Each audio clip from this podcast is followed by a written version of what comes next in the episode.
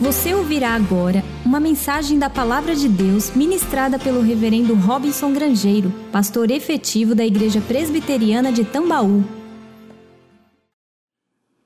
Filósofo espanhol chamado José Ortega y Gasset, ou Gasset, que morreu em 1955, tinha uma frase que muitas vezes não é bem interpretada.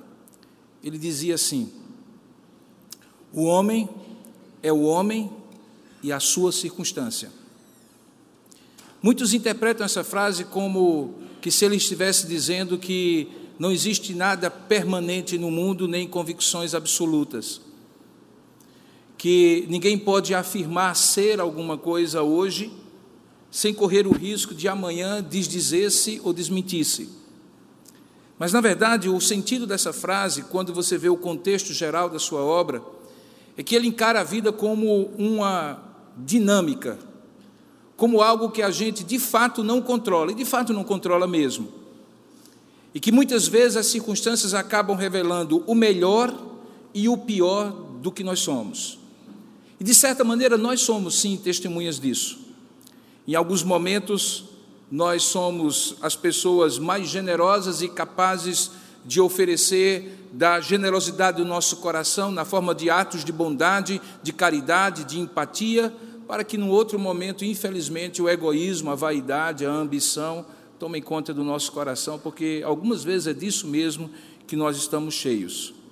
Recentemente, um colega falou para mim de uma pessoa que ele havia visto é, numa determinada situação e circunstância com uma atitude muito diferente daquilo que essa pessoa normalmente dizia acreditar e fazer.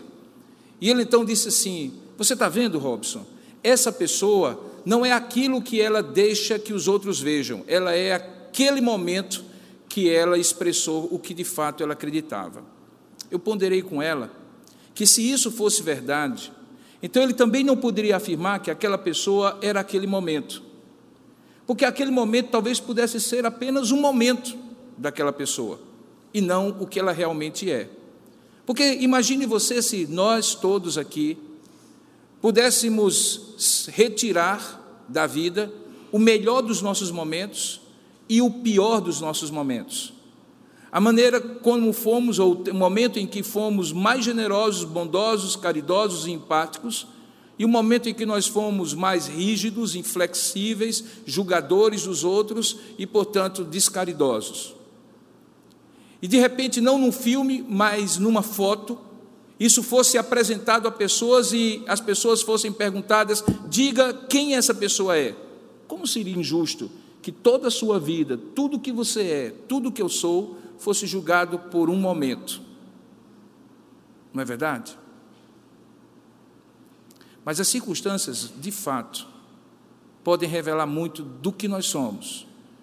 E se nós cremos que Deus é Senhor da nossa vida, se nós cremos que Ele é Senhor do tempo e da história, que nada foge ao seu controle, então nós precisamos acreditar que Ele usa as circunstâncias para mudar a nossa vida.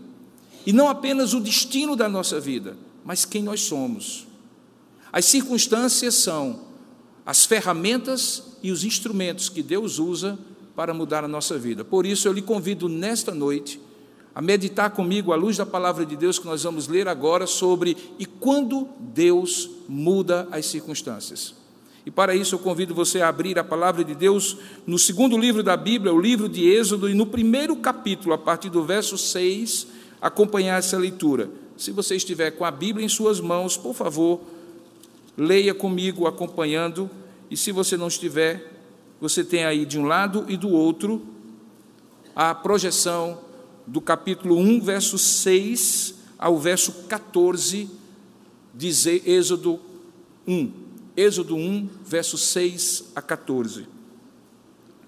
Diz assim a palavra de Deus: Faleceu José e todos os seus irmãos, e toda aquela geração.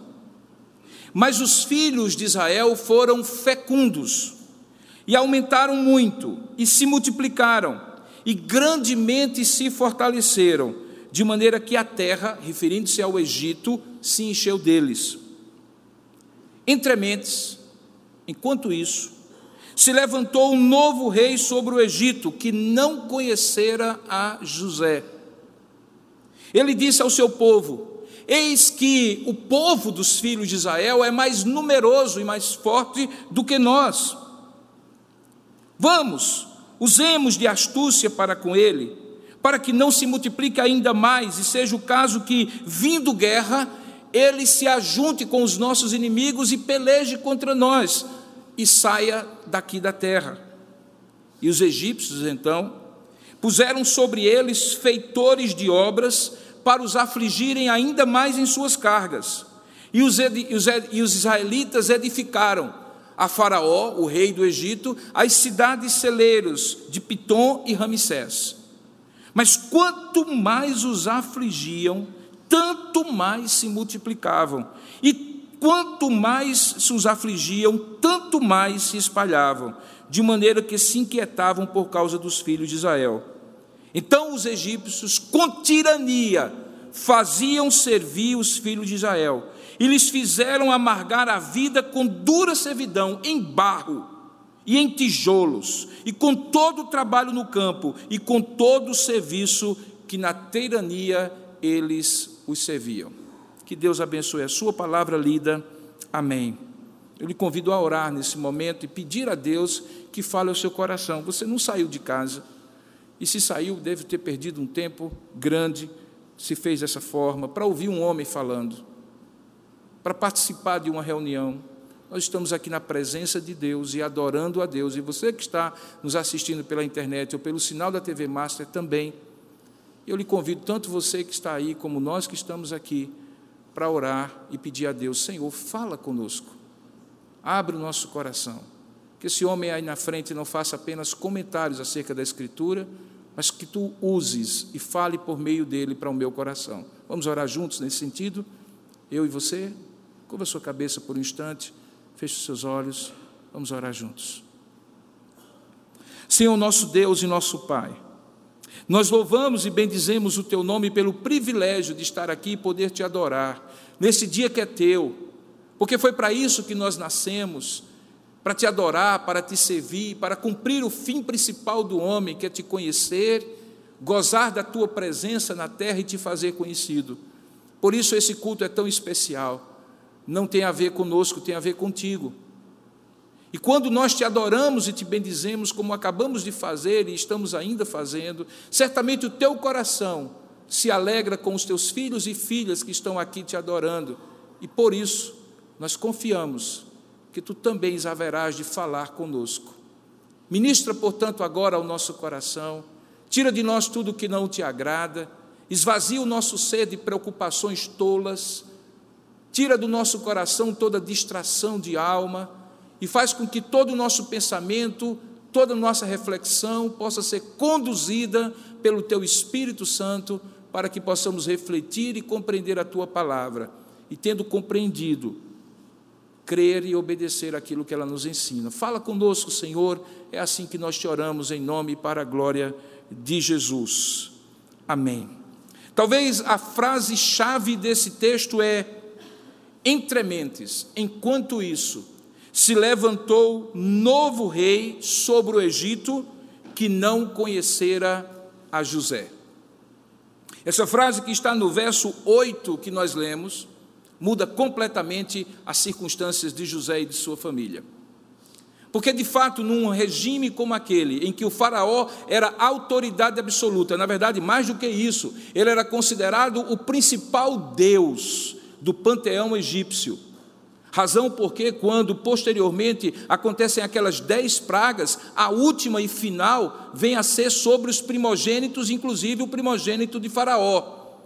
Porque cada uma delas, cada uma das nove anteriores, de alguma forma julgou Deus sobre um Deus do Egito, sendo o principal deles o próprio Faraó. Quando então o próprio Faraó é incapaz de preservar a, filha do seu, a, a vida do seu filho, então fica claro que Deus é Deus e que os deuses de Faraó são falsos ídolos. Faraó, portanto, tinha autoridade absoluta. Ele não tinha congresso para negociar, proposta de emenda constitucional, ele não tinha STF para eventualmente julgar da constitucionalidade das suas atitudes e decisões, mandava quem podia e obedecia quem tinha juízo no Egito de então. Era um poder absoluto, imperativo, nada fugia ao controle de Faraó. Mas nem sempre esse poder foi circunstancialmente negativo para os filhos de Israel. Se você pegar a sua Bíblia e passar algumas páginas para trás, e chegar no capítulo 43, na verdade, no capítulo 42, 43 mesmo, porque fica mais resumido, você verá que Jacó, o filho, desculpe, o pai de José, este homem que o faraó não conhecia, diz o texto que na terra de Canaã, a fome persistia gravíssima. Capítulo 43 de Gênesis. E tendo eles acabado de consumir o cereal que trouxeram do Egito, disse-lhe seu pai, Jacó: Voltai, comprai-nos um pouco de mantimento. Mas Judá lhe respondeu: Fortemente nos protestou o homem, referindo a seu irmão José, que ele não reconhecera que não lhe veriam mais o rosto se o irmão não viesse com ele. Ele se referia à primeira vez que uma fome se abateu sobre a terra de Canaã e os filhos de Jacó foram ao Egito, tendo à sua direita, à direita de Faraó, o próprio irmão que eles não reconheceram. Eles voltam aqui no capítulo 43, de alguma forma José faz uma espécie de estratagema para deter os seus irmãos, veja o capítulo 44, e quando chega no final do capítulo 45 para 46, definitivamente a fome não é aplacada, e então não apenas os irmãos de José, mas o próprio Jacó e toda a sua família parte e chega a Israel anos antes depois, anos antes desse episódio que nós acabamos de ler. Veja o verso primeiro do capítulo 46, diz assim: Partiu, pois, Israel com tudo o que possuía e veio a Beersheba e ofereceu sacrifícios ao Deus de Isaac, o seu pai. Pode projetar, capítulo 46, verso 1. Falou Deus a Israel em visões de noite e disse: Jacó, Jacó. E ele respondeu: Eis-me aqui. Então disse: Eu sou Deus o Deus de teu pai Isaque, não temas descer para o Egito, porque lá eu farei de ti uma grande nação. Eu descerei contigo para o Egito e te farei tornar a subir, certamente, e a mão de José fechará os teus olhos. Então se levantou Jacó de Bersheba, e os filhos de Israel levaram Jacó, o seu pai, e os seus filhinhos, e as suas mulheres nos carros que Faraó tinha enviado para o levar tomaram o seu gado e os bens que haviam adquirido na terra de Canaã e vieram para o Egito, Jacó e toda a sua descendência. No versículo 27 desse mesmo capítulo, diz que eram 70 pessoas. Os filhos de José, que lhe nasceram no Egito, eram dois, e então todas as pessoas da casa de Jacó que vieram para o Egito foram 70. Ali, quando eles são apresentados a Faraó, capítulo 47, Faraó abre as portas do Egito, não esse que não conhecia José, mas o seu antecessor, e dá para eles uma terra, verso 6 do capítulo 47, que era a terra mais fértil no delta do Nilo, chamada terra de Gozen. Essa terra vai ser mencionada depois, porque nas dez pragas, algumas das pragas se abatiam sobre todo o Egito, menos sobre a terra de Gozen, a terra protegida por Deus, porque lá estava o seu povo. Quando então depois de todas aquelas circunstâncias que nós conhecemos, em que Deus se dá a conhecer na sua graça e misericórdia a José, fazendo com que ele seja reconhecido pelos seus irmãos, um perdão seja oferecido, e para a glória de Deus e para a preservação da aliança do povo, do povo da aliança, ele estava ali naquela ocasião, então chegamos ao texto que nós lemos. Tudo havia já passado, os irmãos já estavam ali instalados, como diz o texto do capítulo 1 de Êxodo, o povo havia crescido, se multiplicado, não eram mais 70 pessoas. A essa altura da, dos acontecimentos, uma grande multidão, a ponto de assustar o principal mandatário da época. O Egito era o principal poder econômico, político e bélico da época. a ponto dele dizer assim: há um risco interno desses imigrantes que estão aqui, que o faraó antecessor deu a eles guarita e que agora eles se tornaram tão numerosos que se o inimigo externo se juntar a eles, vai ser mais numeroso e poderoso do que nós egípcios. E aí ele traça uma espécie de uma espécie de ação para politicamente esgotar, sufocar o povo de Israel. Eles são colocados para fazer do barro os tijolos que constroem as cidades celeiras de Pitom e Ramsés. E quanto mais eles eram oprimidos, mais eles se multiplicavam. E quanto mais eles se multiplicavam, mais o egípcio, o faraó egípcio, os oprimia. E tudo isso debaixo do olhar atento de Deus, que havia dito para o pai de José: Não temas descer para o Egito, porque tu sairás de lá, e o teu próprio filho José haverá de fechar os teus olhos quando tu morreres, e de lá tirarei a tua descendência, por causa da aliança que fiz contigo, pois eu sou o teu Deus, o teu Deus, o Deus do teu pai Isaque, o Deus do teu avô Abraão. Debaixo do olhar de Deus, Faraó parecia não perceber que a sua mão forte, impositiva, tirânica, de opressão sobre Israel, não era nada mais, nada menos do que o meio pelo qual Deus estava usando para cumprir uma circunstância e um propósito que Deus, séculos antes, tempos antes, já havia dito ao pai de José. Assim é com a vida, queridos irmãos.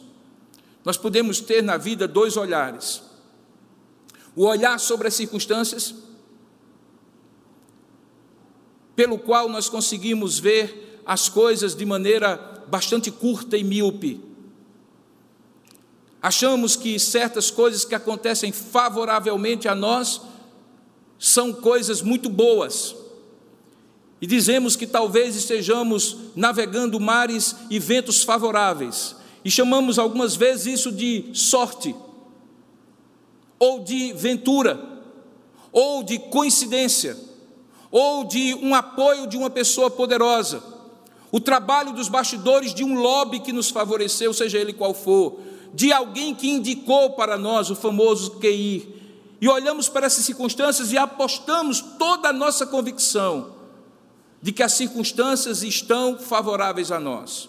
Mas frequentemente a Escritura Sagrada diz que nem tudo aquilo que dá certo é certo. E que eventualmente coisas que parecem estar a nosso favor, na verdade, podem ser instrumentos de Deus para nos julgar lá na frente, porque estamos em rebeldia para com Ele.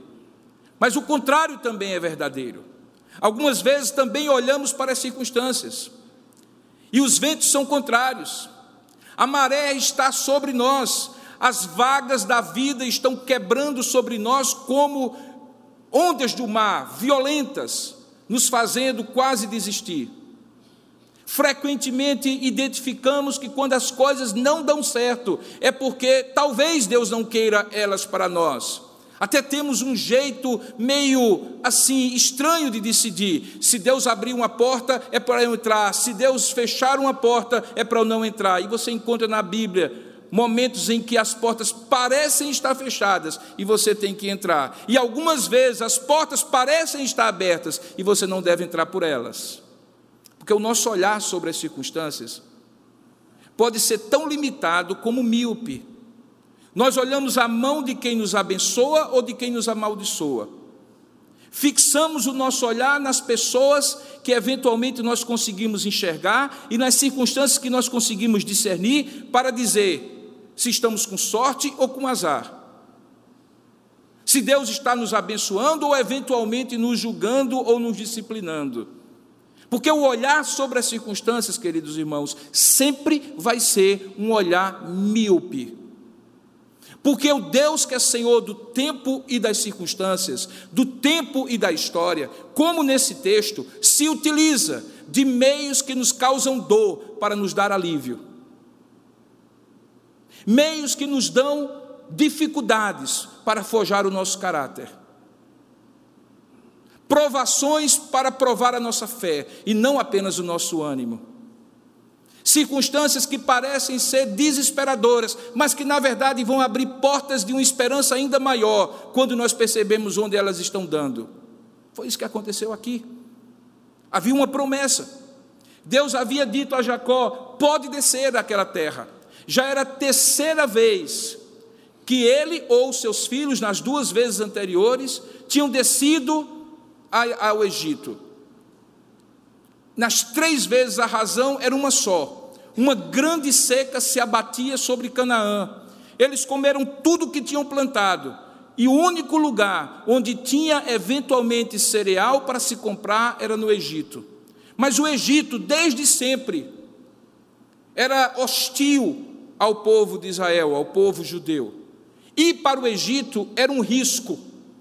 E você conhece a história toda de como isso aconteceu, porque cada vez que eles iam, eles compravam o cereal apostando, desejando, anelando nunca mais precisar descer para o Egito.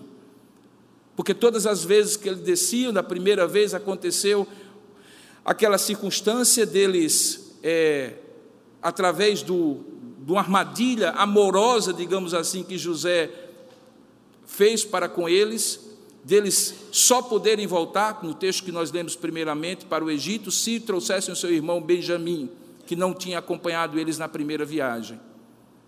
Da segunda vez, eles voltam e acontece a retenção de Benjamim para que Jacó pudesse chegar.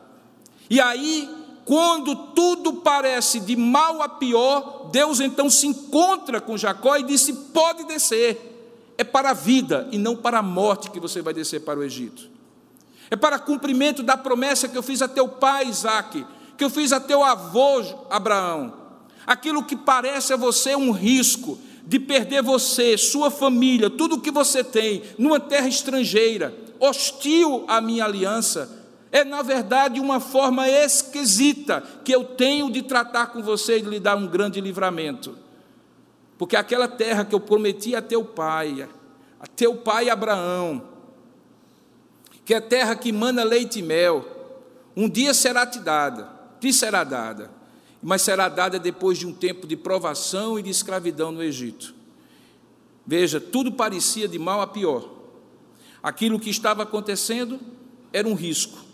E para piorar a circunstância, depois que eles chegam na terra, o Faraó recebe de mãos abertas, de braços abertos, dá a melhor terra e eles têm a, o privilégio de ter um membro da família como uma espécie de primeiro-ministro do Egito, o homem que salvou o próprio Egito da desgraça com aquele sonho que, que o Faraó teve e que ele interpretou e deu a eles a ideia de fazer uma provisão, aquilo que nós conhecemos na economia moderna de estoque regulador dos preços, uma quantidade tal de cereais que permitia que aquela dosagem fosse dada para manter a vida do povo.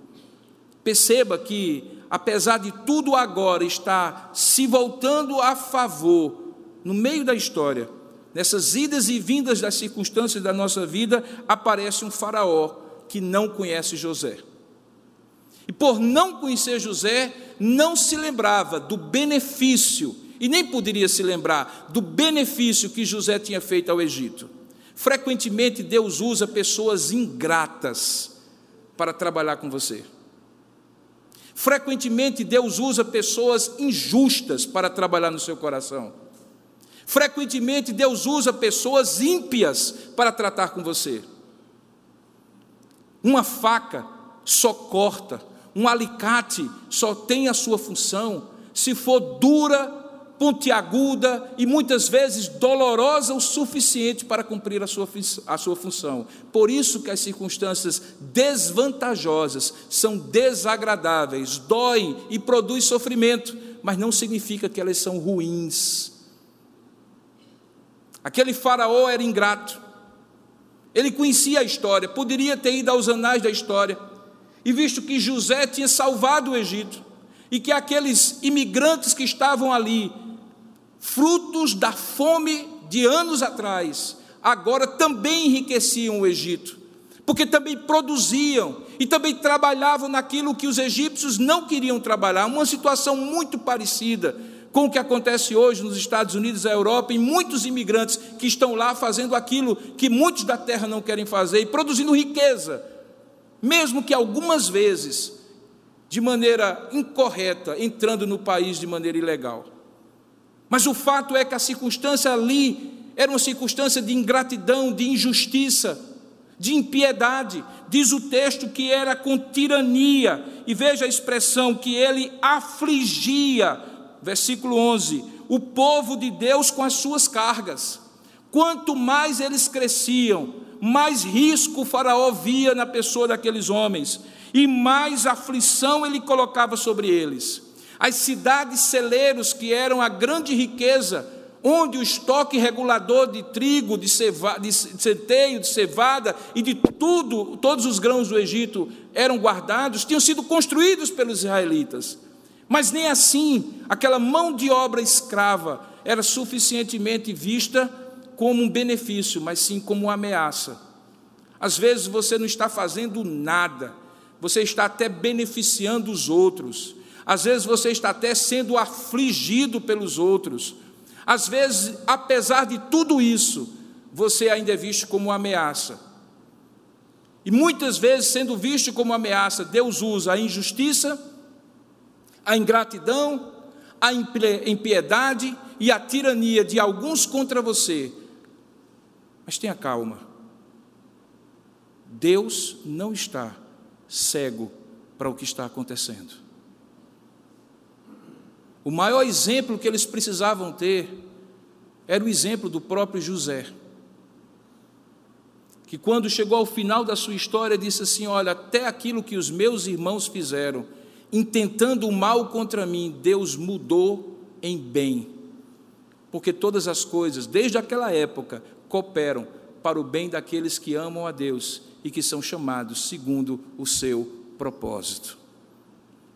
Diz o texto que quanto mais eles cresciam, mais aflição havia. Até que chegou um ponto que eles começaram a se inquietar. Veja o verso 12. Eles se inquietavam tanto por causa dos filhos de Israel, que fazê-los servir aos filhos do Egito não era suficiente. E quando a aflição chega a um ponto, ela penetra na nossa alma e produz uma coisa chamada amargor. Veja o que é que diz o verso 14. Diz o texto que aquela aflição fez com que aqueles homens, amargassem a vida com dura servidão diante da aflição que lhes era imposta. Para piorar a situação, a partir do verso 15, o Egito resolve fazer uma espécie de limpeza étnica, uma expressão que foi muito usada nas guerras dos Balcãs, na antiga Iugoslávia, quando pessoas de etnias diferentes eram dizimadas em genocídios para que elas não fossem em maior quantidade do que os seus inimigos. Aqui, eles foram além. Eles até impediram os filhos de Israel de ter os seus próprios filhos. E veja como é que Deus está em todas essas circunstâncias, irmãos. Porque se isso não tivesse acontecido, Moisés não teria sido criado pela filha do filho da filha do faraó, pela filha do faraó, melhor dizendo. Ele teria nascido na sua própria casa, vivido como uma criança qualquer e não teria toda a história daquele menininho posto sobre um cesto no rio Nilo e recolhido pela filha de Faraó. Porque o texto diz que o rei do Egito, verso 15, ordenou às parteiras hebreias, da quais uma se chamava Sifrá e outra Puá, dizendo: Quando servirdes de parteiras hebreias, examinai, se for filho, matai-o, e se for filha, que viva. E viveria certamente para ser prostituta ou empregada na casa dos egípcios, e que não implicaria em risco qualquer de guerra, porque normalmente eram os homens que iriam para a batalha. As parteiras, porém, temeram a Deus. E no primeiro exemplo de desobediência civil, elas resolvem não fazer como lhes ordenara o rei do Egito. Antes deixaram viver os meninos. Então o rei do Egito chamou as parteiras e lhes disse: Por que fizestes isto? E deixaste viver os meninos? E elas mais uma vez desobedecem com uma desculpa esfarrapada, dizendo que as mulheres hebreias eram parideiras, como nós dizemos aqui no Nordeste, porque antes da parteira chegar ela já tinha um menino. E sabe o que é que Deus faz? Verso de número 20. Diz o texto que Deus fez bem às parteiras, e enquanto Faraó oprimia, ele fazia o povo aumentar e se tornar mais forte ainda. Deus trabalha no escondido das circunstâncias. Deus trabalha nos subterrâneos das circunstâncias. Deus trabalha nas coxias dos teatros da vida. Deus trabalha por trás daquilo que nós conseguimos ver. Enquanto o Faraó achava que iria dizimar, oprimindo e mandando matar, Deus fazia com que as mulheres hebreias tivessem filhos o povo se tornasse mais numeroso ainda e mais forte ainda.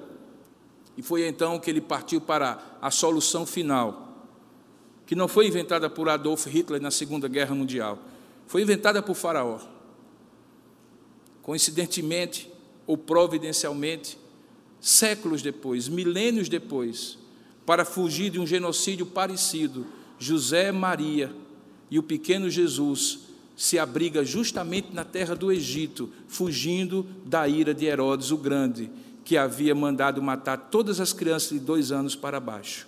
Veja que coisa maravilhosa como Deus muda as circunstâncias. Uma terra em que a tirania mandava matar crianças, agora viria a ser uma terra para abrigar crianças fugindo do genocídio, das quais o primeiro e o principal deles seria Jesus. O texto diz que é por causa disso que Faraó então ordena, verso 22, que todos os filhos que nasceram aos hebreus deveriam ser lançados no Nilo.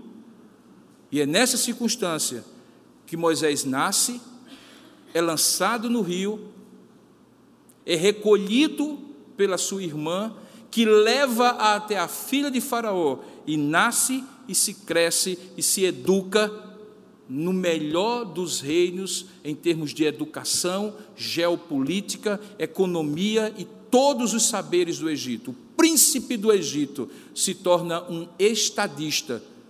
Quem poderia imaginar que um rei, um faraó, que odiou o povo de Deus, acabou sendo usado por Deus para nutrir, educar e fazer crescer aquele que haveria de libertar o povo do próprio Egito.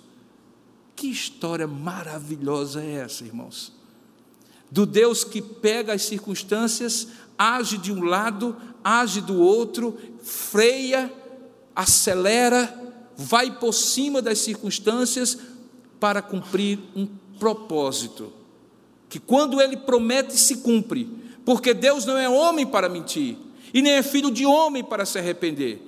Se ele prometeu, ele há de cumprir, e se ele falou, ele há de fazer, diz o profeta Jeremias. Porque Deus muda as circunstâncias e pouco importa se de pior para melhor ou de melhor para pior. Todas as vezes que Deus muda as circunstâncias é para cumprir um propósito maravilhoso que Ele tem para com seu povo. Você vai sair daqui a pouco por aquela porta. Eu sempre costumo e ultimamente eu tenho pensado mais nisso. A gente começa um dia, a gente não tem absolutamente segurança nenhuma do que vai acontecer. Já reparou nisso? Você tem planos, você tem agenda, você tem eventuais pensamentos, você tem agendamentos, você tem encontros marcados, você tem providências a tomar. Você tem boletos a pagar, mas garantia você não tem. Sequer que vai conseguir levantar da cama. Mas eis que Deus lhe faz levantar da cama, e você tem um mundo inteiro, uma vida inteira, um dia inteiro, uma oportunidade inteira. Além disso, você não sabe, se Deus lhe der mais um dia de vida, que circunstâncias você vai enfrentar. Há dias em que tudo dá certo e você pensa: Deus está comigo. Há dias em que tudo está errado, Dá vontade de voltar para casa, tirar a roupa, colocar um calção e tomar um banho de praia, de mar, meio que para tirar a urucubaca, como alguns dizem, porque nada dá certo. É melhor desistir, fechar tudo e voltar para casa. E você pensa, Deus está contra mim. Nenhuma coisa, nem outra. Deus não trabalha por causa das circunstâncias. Deus trabalha apesar das circunstâncias. Deus trabalha sobre as circunstâncias. E Deus usa as circunstâncias para um propósito que só é dele e que você não conhece e que ele vai revelando para você pouco a pouco, à medida em que você confia nele, pouco a pouco. Vida cristã não tem a ver com você receber o livro inteiro e já saber como é que vai terminar o último capítulo da sua vida. Vida cristã tem a ver com você receber uma página por dia, meu irmão. E você crê que aquela página é a que você precisa saber na qual Deus vai agir na sua vida, se você confiar nele. E quando essa página passar, uma outra lhe será dada, e em um belo dia não terá mais página, e aí o fim chegará. E durante todas essas páginas há uma promessa. Eis que eu estarei convosco todos os dias, todas as páginas da sua vida, até a consumação dos séculos.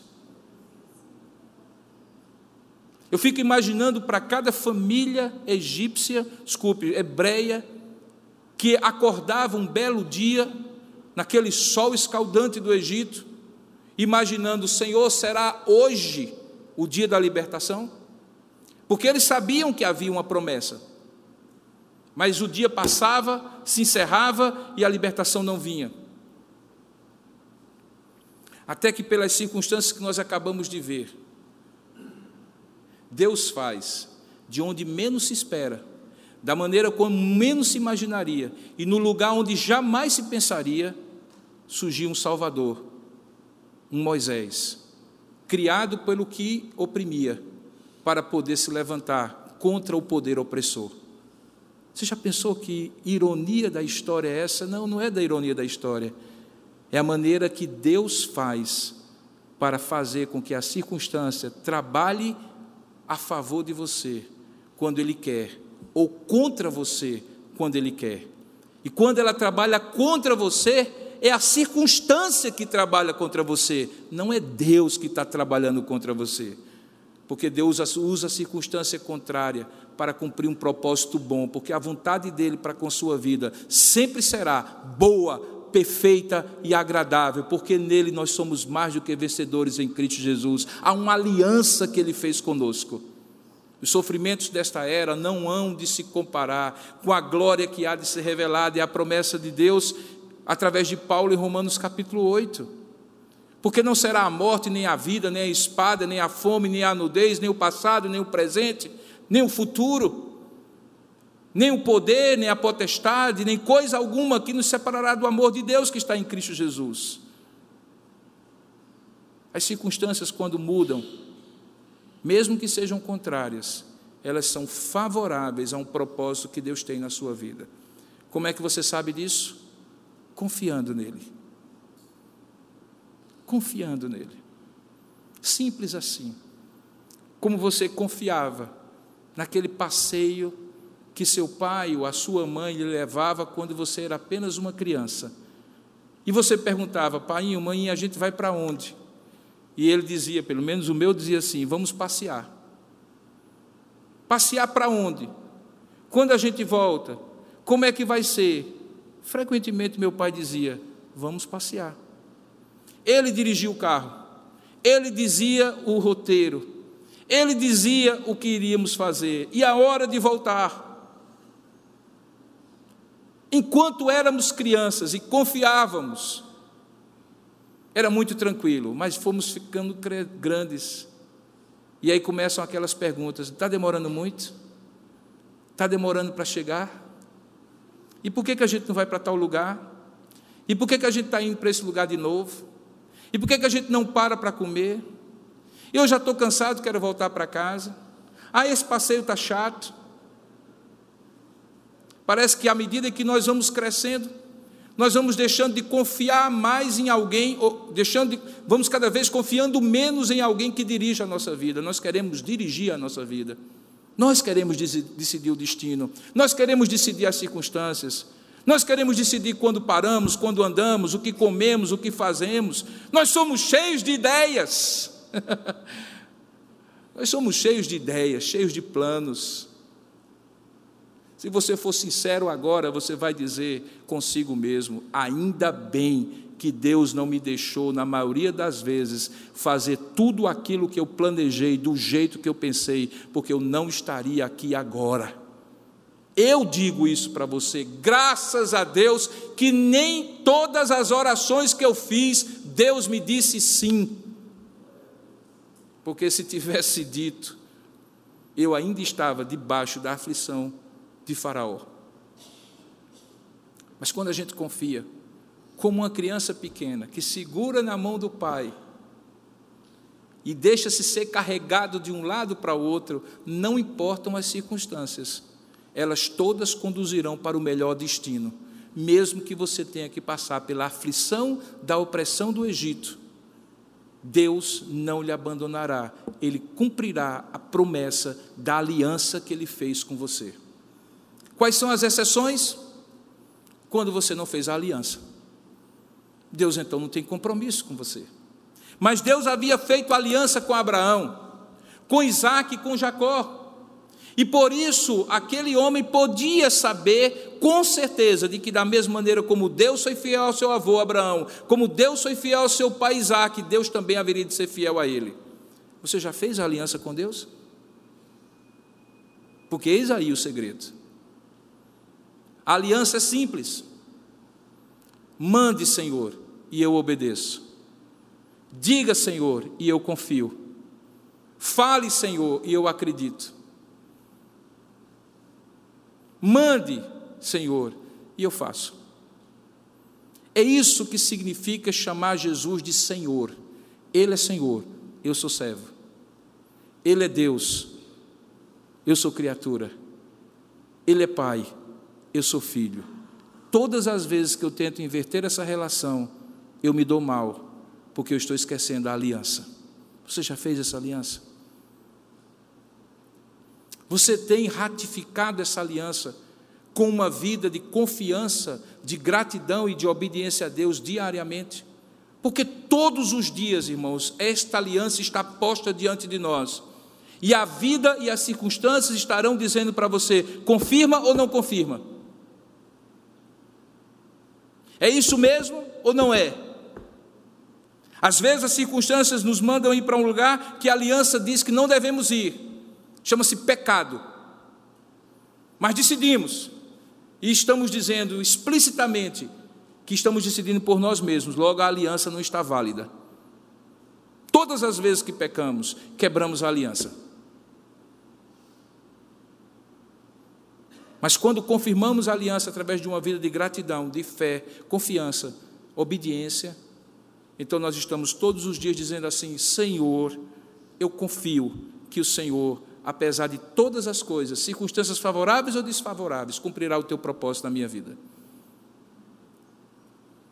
Você vai sair, como eu falei, por aquela porta, e amanhã, se não hoje à noite ainda, você terá que confirmar essa aliança se nunca fez.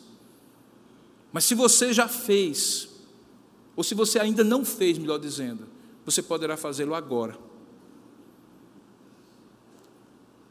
Quando o povo de Israel saiu do Egito, 430 anos depois de Jacó ter entrado, 430 anos. Não foi segunda-feira que vem, não.